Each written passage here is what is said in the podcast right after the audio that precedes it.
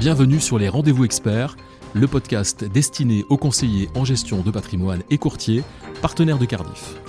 Les rendez-vous experts s'intéressent à la biodiversité aujourd'hui et bien entendu, nous avons fait appel à un expert de l'investissement pour qu'il nous éclaire sur l'intérêt qu'il y a à intégrer le critère de biodiversité dans le cadre de sa gestion d'actifs. Alors j'ai le plaisir de recevoir pour ce podcast Robert Alexandre Poujade. Bonjour et bienvenue au micro des rendez-vous experts. Bonjour Gilbert. Robert Alexandre Poujade, vous êtes euh, analyste ESG, euh, expert en biodiversité chez BNP Paribas Asset Management. Et ma première question sera un peu plus simple. Pourquoi les gérants d'actifs doivent-ils se saisir de ce sujet de la biodiversité? Les gérants d'actifs aujourd'hui doivent répondre à une double crise, à la fois la crise climatique et puis la crise de la biodiversité. Alors peut-être pour expliquer la biodiversité en, deux mots, hein, c'est la diversité entre les espèces, au sein des espèces et des écosystèmes.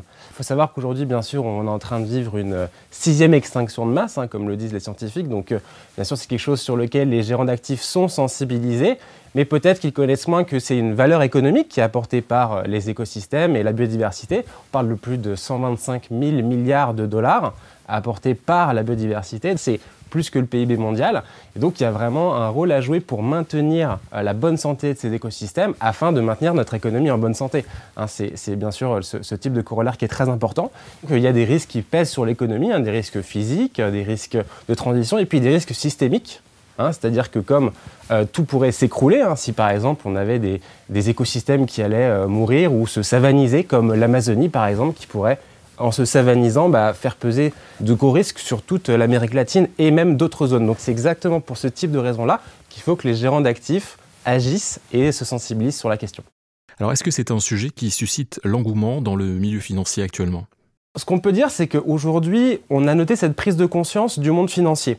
Bien sûr, euh, le monde financier regarde les mêmes documentaires, euh, voit les mêmes rapports qui sont publiés, euh, sur justement la perte de biodiversité et la nécessité d'agir au même titre qu'ils ont compris qu'il faut agir par rapport à la crise climatique. Donc ça, c'est quelque chose sur lequel on voit de plus en plus de proactivité, des, financiers qui lancent des euh, positions biodiversité, hein, comme le groupe BNP, comme notre feuille de route euh, chez BNP Paribas Asset Management, hein, notre feuille de route biodiversité. C'est quelque chose qu'on voit émerger de plus en plus. Alors, il y a cette proactivité dont je vous parlais, puis il y a aussi la réponse à un contexte aujourd'hui qui existe, hein, un contexte politique très fort, euh, multilatéral, hein, dans le cadre par exemple de négociations internationales pour la Convention biologique de la diversité. Donc ça c'est la COP 15 qui devait avoir lieu en 2021, en 2020 pardon, mais qui a lieu en deux étapes, en 2021 et cette année en fin d'année en, 2022.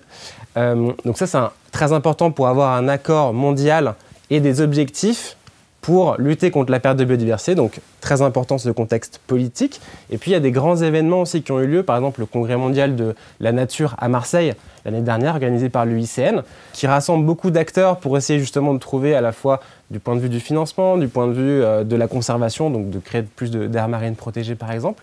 Euh, donc ça, c'est des événements très importants. Et puis il y a un autre contexte, c'est celui par exemple du reporting. Et puis euh, à l'image de ce qu'il y a eu sur le climat avec la TCFD, donc euh, pour que les entreprises soient plus disantes sur leur transparence par rapport aux risques climatiques, eh bien, il y a la même chose qui existe maintenant sur la nature, la TNFD, la Task Force on Nature-Related Financial Disclosures, laquelle on fait partie, le groupe fait partie. Et donc, cette task, force va faire émerger un cadre de reporting pour les entreprises. C'est aussi, on va dire, euh, une raison euh, de se mobiliser pour le monde financier. Est-ce qu'il est possible pour les gérants d'actifs de mesurer leur impact sur la biodiversité? Question de la mesure, c'est vraiment très important parce que souvent, pour pouvoir agir, il y a besoin de mesurer afin de pouvoir après piloter sa stratégie et dans le temps regarder si on, avance, si ça, marche bien. Donc sur l'aspect de la mesure, on a vu qu'au-delà de l'aspect de l'impact carbone, aujourd'hui, il y a beaucoup de, gérants d'actifs qui essaient de dépasser cet aspect pur carbone. Pourquoi? Parce que quand on parle de la destruction euh, de l'habitat des abeilles ou euh, de, des mangroves ou euh, des récifs coralliens, l'impact carbone euh, n'est pas local. On ne voit pas euh, comment, avec ce type d'indicateur, on va pouvoir agir pour essayer de limiter notre impact sur des écosystèmes ou des espèces. Donc il faut avoir d'autres mesures. C'est pour ça que par exemple on a fait une empreinte écologique de nos portefeuilles hein, l'année dernière sur euh, donc l'empreinte eau, l'empreinte forêt. Donc voilà, pour aller un petit peu au-delà de cet aspect empreinte carbone. Et aujourd'hui, il y a de plus en plus de matières ou d'indicateurs qui sont à disposition des gérants d'actifs sur la biodiversité. Donc, par exemple, Iceberg Data Lab, qui est un de nos, fournisseurs de données biodiversité, nous donne aujourd'hui des indicateurs de biodiversité afin de pouvoir faire aussi une empreinte biodiversité de nos portefeuilles.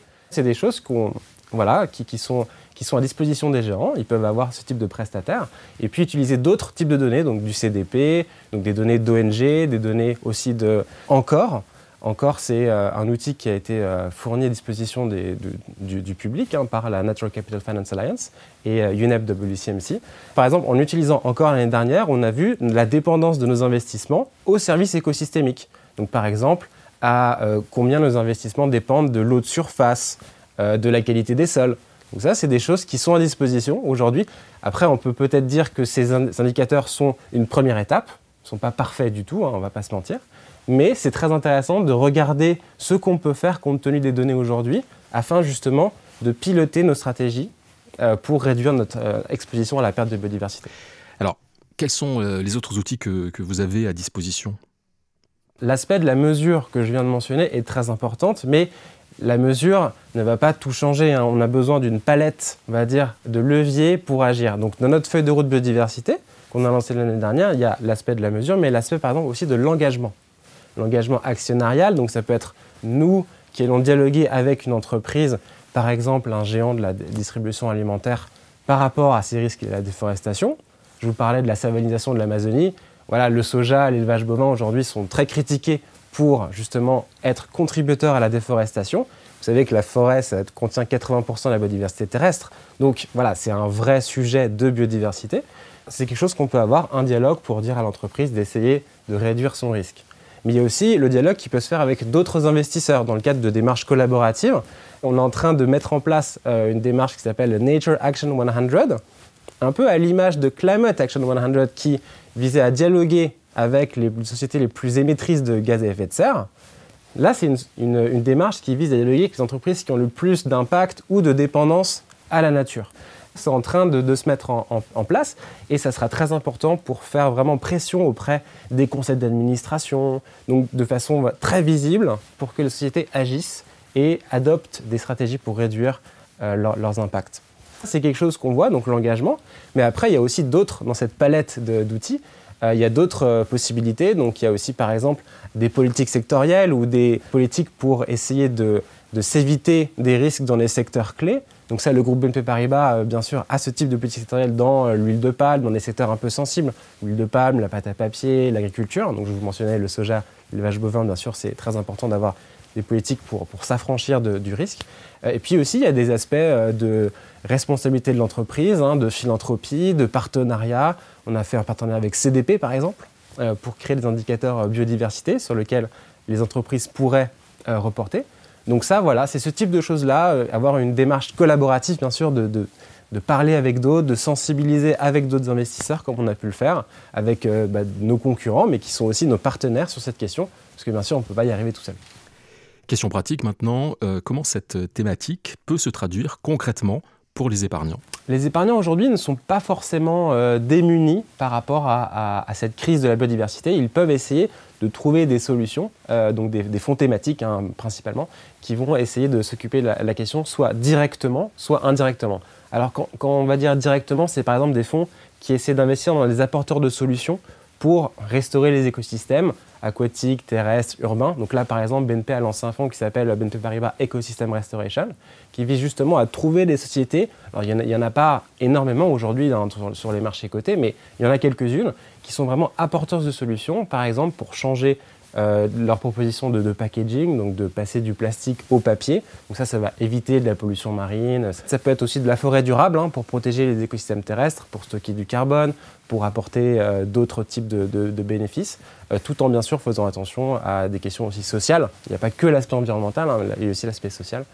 donc ça, c'est voilà, ce type d'entreprise-là qui pourrait être investissable dans, par exemple, le fonds Ecosystem Restoration. Après, il y a d'autres fonds dont l'objectif ne vise pas spécifiquement à protéger ou restaurer la biodiversité, mais il peut y avoir des bénéfices indirects. Par exemple, le fonds, l'ETF Blue Economy est un, un fonds qui est plutôt un fonds qui regarde quelles sont les activités qui sont en lien avec l'économie des océans Donc par exemple la pêche, ça peut être le transport maritime. Vous savez, il y a 80% des biens qui sont échangés via le transport maritime aujourd'hui, donc c'est quelque chose qui est, très important. Ou d'autres activités hein, comme l'hôtellerie ou comme l'éolien offshore par exemple, donc les énergies. Et donc là, pareil, ça va être trouver des sociétés qui sont les meilleurs acteurs de leur secteur dans ces activités-là en lien avec l'économie, et donc qui visent à essayer aussi de avoir leur activité économique tout en préservant la bonne santé des océans. Ce n'est pas exclusif, il faut, pour pouvoir avoir ces activités, il faut aussi protéger les océans. Et donc ça, c'est quelque chose euh, dans le concept de bleu, économique qui est très important. Donc voilà, c'est deux, deux, fonds, deux exemples de fonds qui, qui peuvent euh, être intéressants pour les épargnants euh, s'ils veulent mettre leur épargne dans, dans, des choses qui pourraient avoir un lien pour restaurer la biodiversité. C'est la fin de ce podcast des rendez-vous experts consacrés à la biodiversité. Alors un grand merci à notre invité euh, Robert Alexandre Poujade pour avoir partagé avec nous son expertise sur le sujet. Merci beaucoup Robert Alexandre et à très bientôt. Merci Gilbert.